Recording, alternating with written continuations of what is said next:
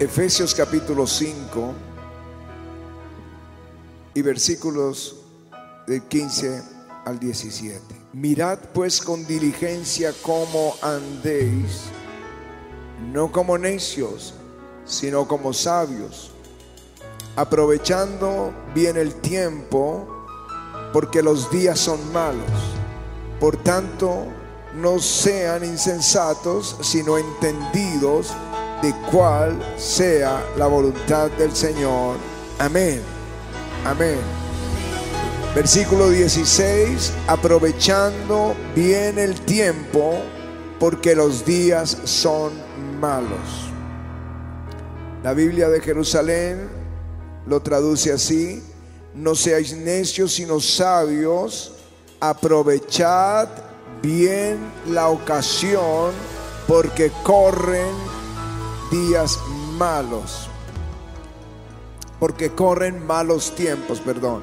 Aprovechad bien la ocasión. Di conmigo, aprovechad bien la ocasión. Amén. Amén. Aleluya.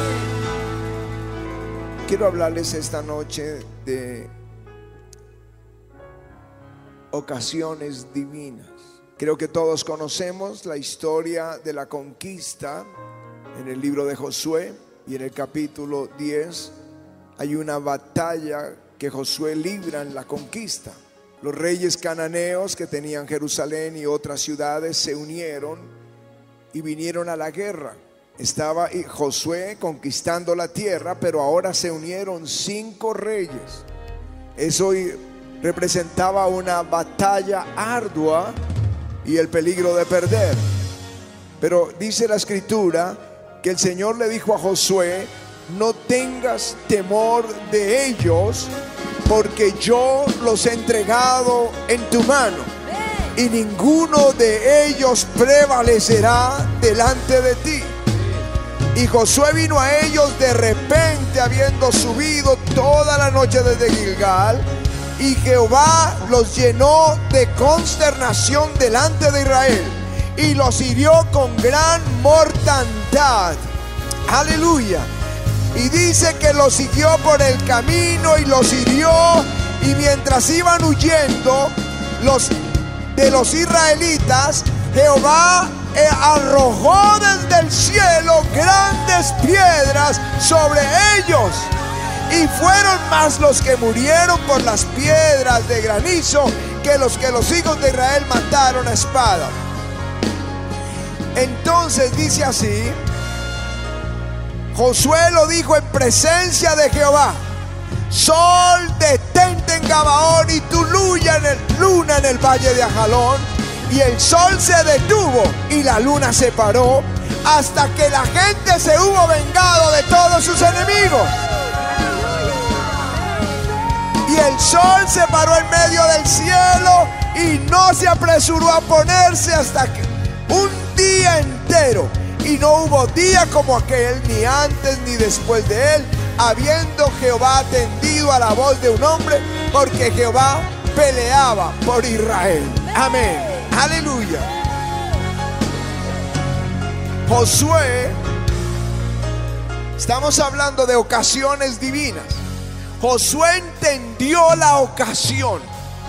Entendió que eso no se podía prolongar. Dios le estaba dando la victoria.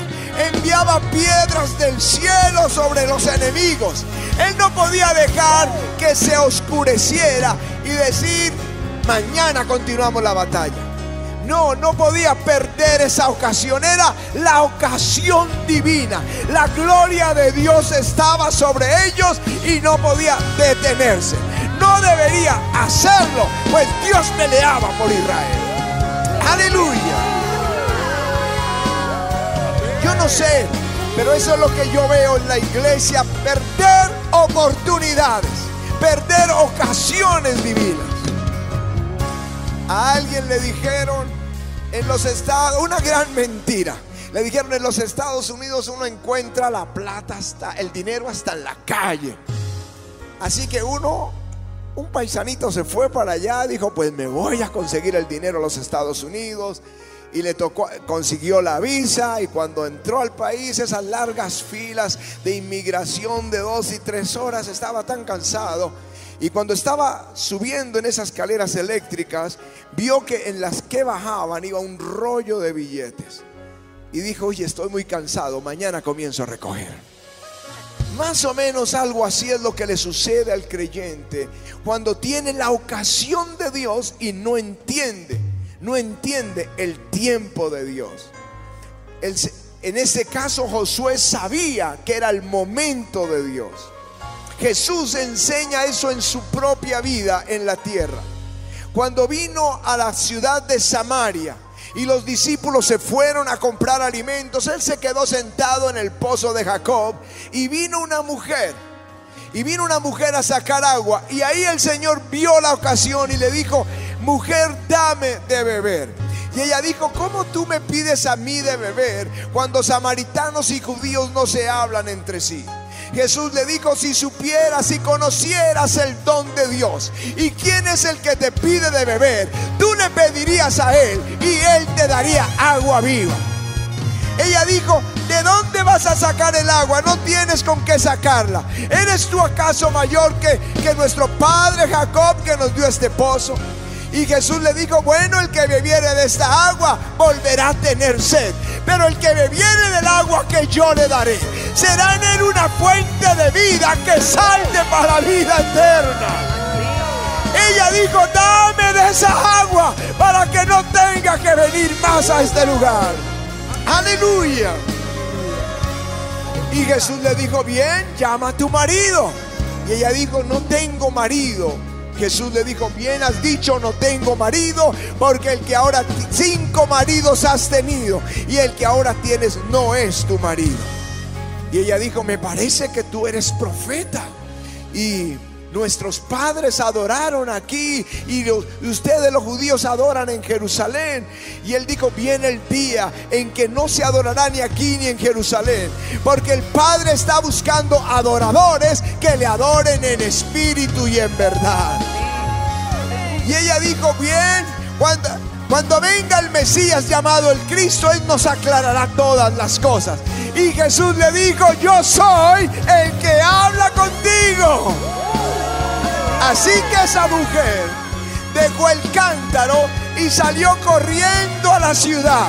Y le dijo a los hombres, venid y ven, porque he visto a un hombre que me ha dicho todo lo que yo he hecho. ¿No será este el Mesías? Y los discípulos llegaron y Jesús estaba ahí solo. Vieron, que la mujer salió y le ofrecieron de comer y él dijo, tengo otra comida que comer. Vengo para hacer la voluntad de Dios. ¿No decís vosotros que faltan cuatro meses para la siega? Pues alzad vuestros ojos y mirad los campos porque están blancos, listos para la siega. Jesús entendió, esto no es dentro de cuatro meses. La gloria, la oportunidad es este momento. Es la ocasión divina. Y toda la ciudad salió para escuchar a Jesucristo, el Hijo de Dios. Aleluya. la ocasión. Si supiéramos el valor que tiene la ocasión. Por eso dicen, no sean necios sino sabios, aprovechando la ocasión. Porque vienen, estamos en tiempos malos, en tiempos difíciles. Es el valor de la ocasión. En el libro de Eclesiastés dice, todo tiene su tiempo y todo lo que se quiere debajo del sol tiene su hora. Y dice, todo lo hizo hermoso en su tiempo. Cuando dice todo tiene su tiempo, usa una palabra hebrea que se ma, que significa tiempo señalado. Todo tiene un tiempo señalado y todo lo que se quiere tiene su hora esa palabra et es su temporada. Todo. Hay un momento, hay un tiempo, una temporada. Y Dios todo lo hace bien en su tiempo. Yo sé en qué tiempo estamos viviendo. deberíamos saberlo todo, se puede percibir por el Espíritu, a menos que uno viva con la mente ocupada en tantas cosas que la voz del Espíritu la tenga apagada. Todo es bueno en el tiempo de Dios, todo está mal fuera del tiempo. Hay un pastor muy, muy importante en Colombia, el pastor Satirio, en Cúcuta. Cuando era joven, él recibió el llamamiento, él vivía en Brasil, fue su lugar de nacimiento, y recibe el llamado para venir a Colombia, a Cúcuta, de una manera sobrenatural. Hoy no tengo el tiempo para contarles la forma sobrenatural como Dios lo llamó. O mejor les cuento un poquito para que entiendan el contexto.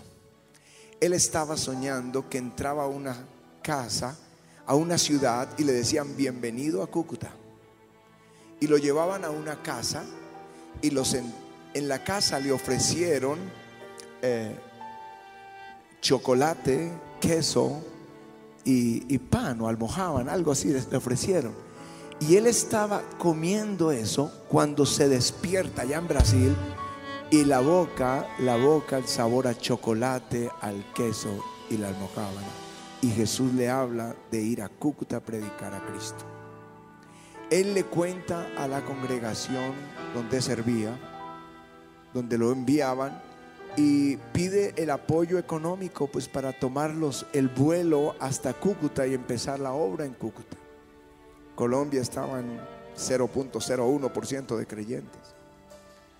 Y bien, él vino a Cúcuta a predicar, pero déjenme que me, me fui un poco adelante del testimonio, porque Años después él regresa, después de haber plantado toda esta obra en Cúcuta y, tener emisoras e iglesias, y es una de las iglesias más grandes del país.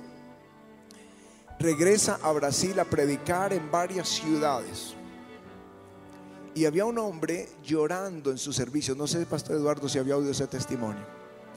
Un hombre llorando en el servicio mientras predicaba al pastor Satirio y él no sabía por qué, pero fue al otro servicio y el hombre llegó también y lloraba en ese servicio. Y fue a una tercera ciudad, y allá fue el hombre llorando mientras él hablaba y contaba lo que Dios estaba haciendo en su ministerio. Hasta que el hombre le rogó que por favor lo atendiera. Y lo recibió y le dijo, cuando Dios lo llamó a usted, yo era un hombre millonario y Dios me dijo que le pagara sus pasajes, el, suyo, el de su esposa y de sus hijos, para que pudieran ir a Colombia a predicar. Dios me dijo que lo hiciera. Dios tenía en mente bendecirme, pero yo no quise darle lo de los pasajes. Al pastor Satirio le tocó ir por la selva, por el Amazonas, con su familia atravesando para llegar a Cúcuta. Era muy pobre. Y él dijo que yo quiero pedirle perdón porque no obedecí a Dios y no le di sus pasajes. Pastor, por favor, perdóneme. Bueno, él iba a hacer lo que yo hubiera hecho y seguramente cualquiera de nosotros abrazarlo y decirle todo está bien, ya Dios de todas formas me ha bendecido, ha prosperado el ministerio. Pero el Espíritu Santo le dijo, detente, dile, llegaste tarde. Llegaste tarde el hombre ahora estaba arruinado y ya Dios nunca lo iba a prosperar. Dios tenía en mente hacerlo multimillonario. Cuando Dios te pide algo para dar y tú no entiendes el tiempo de Dios, después quieres hacerlo, llegaste tarde, llegaste tarde. Los judíos, cuando regresaron del cautiverio, regresaron a Jerusalén, estaban 70 años cautivos porque habían abandonado a Dios, la casa de Dios. Así que él envió a los babilonios y los conquistaron y los llevaron a Babilonia. 70 años, 70 años cautivos. A los 70 los dejan por un edicto de Ciro regresar a su tierra y todos comienzan a construir sus casas y luego adornarlas y luego acomodar todo lo que necesitaban.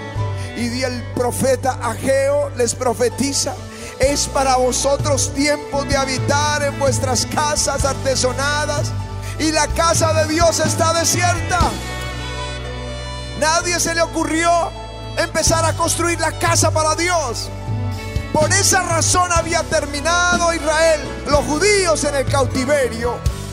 Y ahora habían olvidado lo más importante, construir casa a Dios. Entonces el pueblo se arrepiente. Y el Señor les dice, todavía no han puesto nada en el templo. Pero como ellos estaban arrepentidos, Él dijo, desde este día los bendeciré. Desde este día los bendeciré. Cuando Dios los bendijo, cuando ellos entendieron los tiempos. Cuando entiendes la ocasión, es cuando Dios comienza a bendecirte.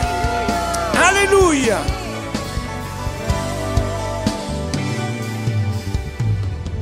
Y yo les digo algo, es tiempo de edificar la casa para Dios. Para este ministerio es tiempo de edificar la casa para Dios. Tú puedes hacerlo ahora o llegar tarde. Aleluya. Ocasiones divinas. Israel en la conquista, de las que le conté ahora al comienzo, conquistaron la tierra y comenzaron a repartirla, pero cuando ellos pasaron el Jordán se plantaron en Gilgal y comenzaron a conquistar y a repartir la tierra. Pero siete tribus y media de las doce estaban ahí en Gilgal, tranquilos, no, no iban por su territorio. Y Josué tuvo que reprenderlos y decirles, dice, dice que hasta cuándo seréis negligentes para venir y poseer la tierra que os ha dado Jehová, el Dios de vuestros padres. No entendían la ocasión sobre ellos, había una unción de conquista. Dios se la dio, pero si no toman esto, lo van a perder. El asunto es que ellos fueron a la conquista, conquistaron y la Biblia dice, no faltó ninguna de las buenas promesas que Dios le hizo a Israel, todas se cumplieron. Aleluya. Ahora, de todas formas, Israel cometió una falta. Con la unción para conquistar, dejaron dejaron algunas de los habitantes, los dejaron vivos, no los derrotaron, como se sentían fuertes, los hicieron tributarios, pero no los derrotaron. Y entonces el Señor se aparece a ellos y les dice, no los echaste de delante de vosotros, sino que ahora serán serán para vosotros azotes para vuestros costados. Y sus dioses serán tropezaderos. Cuando el Señor les dijo eso, el pueblo lloró. Ese lugar se conoce como Boquín. No entendiste la ocasión de Dios, no los derrotaste. Ahora esos van a ser un problema para tu vida. Tormento. Y el pueblo lloraba porque no entendió el tiempo de Dios. Las ocasiones divinas Dios las va a propiciar para que tú conquistes, para que tú derrotes al enemigo, para que tú avances. Pero si no entras en la ocasión divina, vas a llorar. En los días de David e, es la importancia de entender el tiempo es porque es un arma espiritual. Es una ventana que se abre en un momento y es un arma poderosa. En el ejército de David habían gente que diestra, unos que eran buenos con la zurda, otros que eran guerreros, valientes, fieles, íntegros, pero habían 200 que eran entendidos en el ed, en la ocasión de Dios, en el tiempo de Dios. Y todos les obedecían porque sabían la importancia del tiempo. ¿Por qué David lo tenía? Porque él entendió la ocasión. Cuando era un niño, su papá lo envió con unos alimentos para sus hermanos a la guerra. Y él fue a llevar los alimentos. Y ahí aparece Goliat eh, ofendiendo y humillando al pueblo de Dios. Y David entiende, esta es la ocasión. Y es cuando él derrota a Goliat. Él sabía, esto no es mañana, no mañana vengo, en 15 días vengo. Es la ocasión, es el tiempo de Dios. Cuando tú entiendes la ocasión, Dios te entrega tus Goliat. Aleluya. Aprovechen bien la ocasión porque corren días malos. Voy a decirles algo que seguramente la gran mayoría cayó en esto. Hace 10 días tembló y volvió a temblar al ratico y en la noche tembló y como 50 réplicas hubo. ¿Y saben qué hicieron? ¿Qué hicieron la mayoría? Mandar chistes. Encontraron una cantidad de cosas chistosas para compartir. Era la oportunidad. Cuando ves a alguien asustado en eso, Dios te está dando la oportunidad de decirle, ¿qué pasaría si hubieras muerto en este temblor? ¿Dónde pasarías la eternidad? Dios quiere salvar tu familia. Dios quiere salvar tus amigos. Dios no quería que tú les enviaras un chiste. Dios quería que usaras la oportunidad, el momento donde uno se da cuenta de la realidad de Dios y la, la fragilidad de la vida para que ellos se reconcilien con Jesús. Porque si pasara algo grave, tú estarías tranquilo que ellos van a estar la eternidad con Jesús. Mi mamá cuando estaba muriendo en la, en la UCI, se ganaba todas esas enfermeras. Decía, mis hijos son pastores, son de la iglesia Avivamiento, vayan. Y empezaba a hablarles de Jesús y orar por ellos, ahí muriéndose. Y murió dando fruto. Yo digo, eso es aprovechar la oportunidad, es el momento. Si está alguien enfermo, es la oportunidad. Si hay una tragedia, es la oportunidad. En un entierro, Dios te da una oportunidad. Alguien murió en un accidente. Y los creyentes discutiendo, demandemos al, al que lo atropelló. Y pensando en lo legal, yo digo que lo haga toda la familia. Pero tú eres un testigo de Cristo. Es tu oportunidad. Aprovechen la ocasión porque corren días malos. Aleluya. Es, eso es lo que hizo Mardoqueo. Cuando querían, el edicto era que mataran a todos los judíos. Y él le dijo a su sobrina, que era la esposa del rey, a la reina Esther, hable con el rey. Y ella dijo, no debo hablar con el rey, cualquiera que entre allí en el patio donde está el rey. Y no ha sido autorizado. Si el rey no levanta el cetro, eh, la orden es que debe morir. Y él entonces entiende, ¿no será que para esta ed, para esta hora has llegado al reino? ¿No será que esta es la ocasión de Dios? Y ella lo entendió y ayunaron tres días. Al tercer día Dios cambió el edicto y cayó el temor de los judíos en todo el imperio. La gente se convertía, había un avivamiento y Mardoqueo fue hecho el segundo del rey la ocasión de Dios. Dios va a propiciar esa ocasión. Entenderla, entender el momento. Sansón encadenado es llevado a donde están todos los filisteos. Y él entiende, esta es la ocasión. ¿Habrá otra reunión donde estén todos los líderes filisteos en un mismo lugar reunidos? Ahí entonces pide la unción que habría de liberar al pueblo de Israel de su opresor. Quiero decirte que viene una ocasión para tu vida. Viene una. Dios hace todo hermoso en su tiempo. Pero dice la escritura, tiempo y ocasión acontecen a todos. tiempo y ocasión acontecen a todos. Dios va a enviar una ocasión divina a tu vida. Dios va a enviar una ocasión divina. No la dejes ir, no llegues tarde, no llegues tarde. Ahora, si tú dices, yo he perdido ocasiones, las he dejado ir, bueno, pídele una segunda oportunidad a Dios. Él quiere darte esa segunda oportunidad. Aleluya.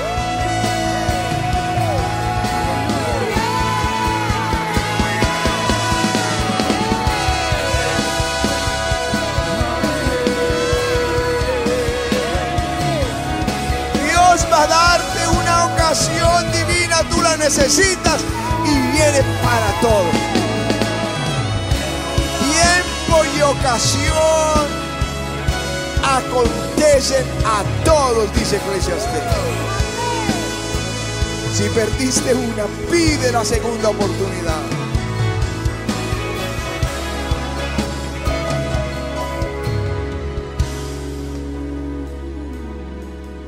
Hacer algo. Mientras adoramos, yo quiero orar que Dios te dé una nueva ocasión, una ocasión divina. Ese espacio donde tú dices, debo entrar ahí. Padre, yo te lo ruego en el nombre de Jesús. Tú prometiste que a todos les acontece una ocasión. Pero quizá no la hemos entendido y la dejamos ir.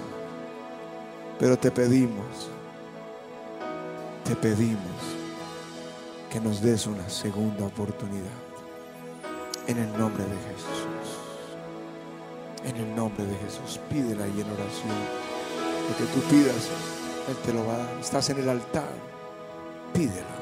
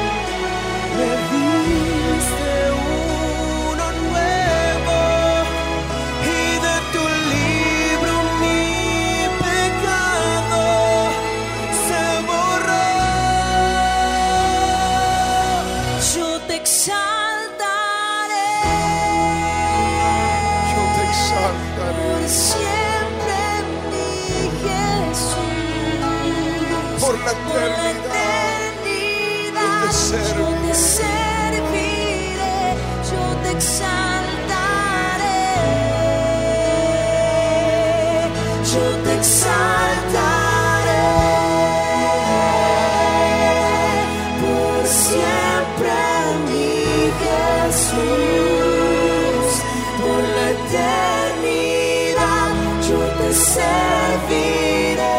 Yo te exaltaré.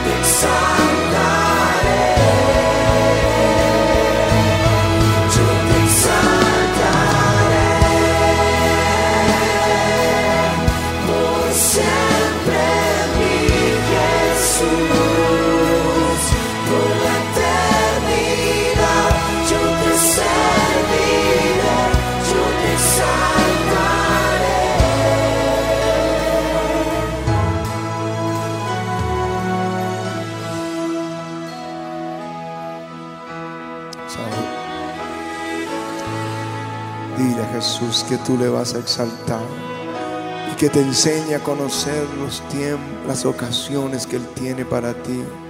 Que te dé una oportunidad, porque viene, viene, les aseguro, viene esa oportunidad.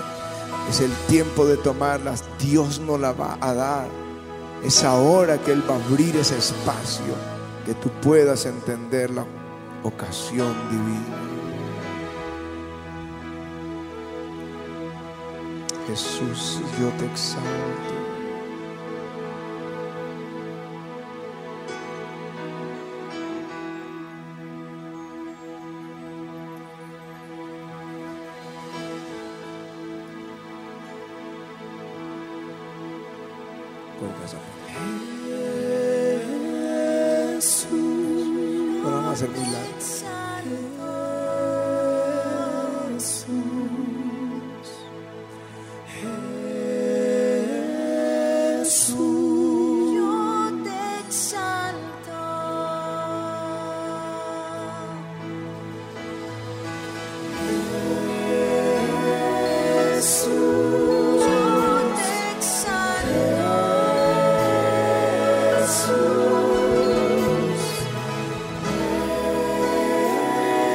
Exalto. Yo te exalto.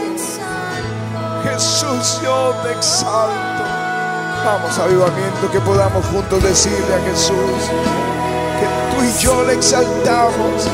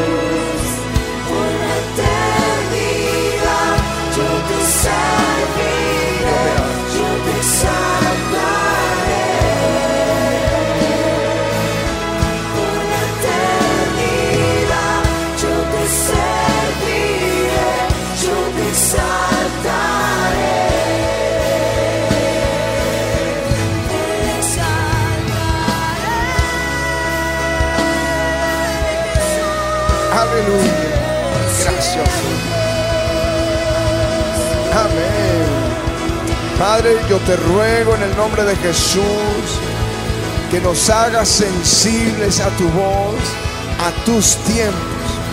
Es tiempo de correr al bien de Jehová, al pan, al vino y al aceite.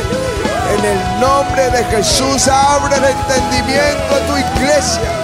Que corran al altar, que corran por la bendición tuya, que entiendan la ocasión divina en el nombre de Jesús. Amén y amén. Aleluya. Viene una ocasión para ti. Viene la ocasión para ti. Aleluya.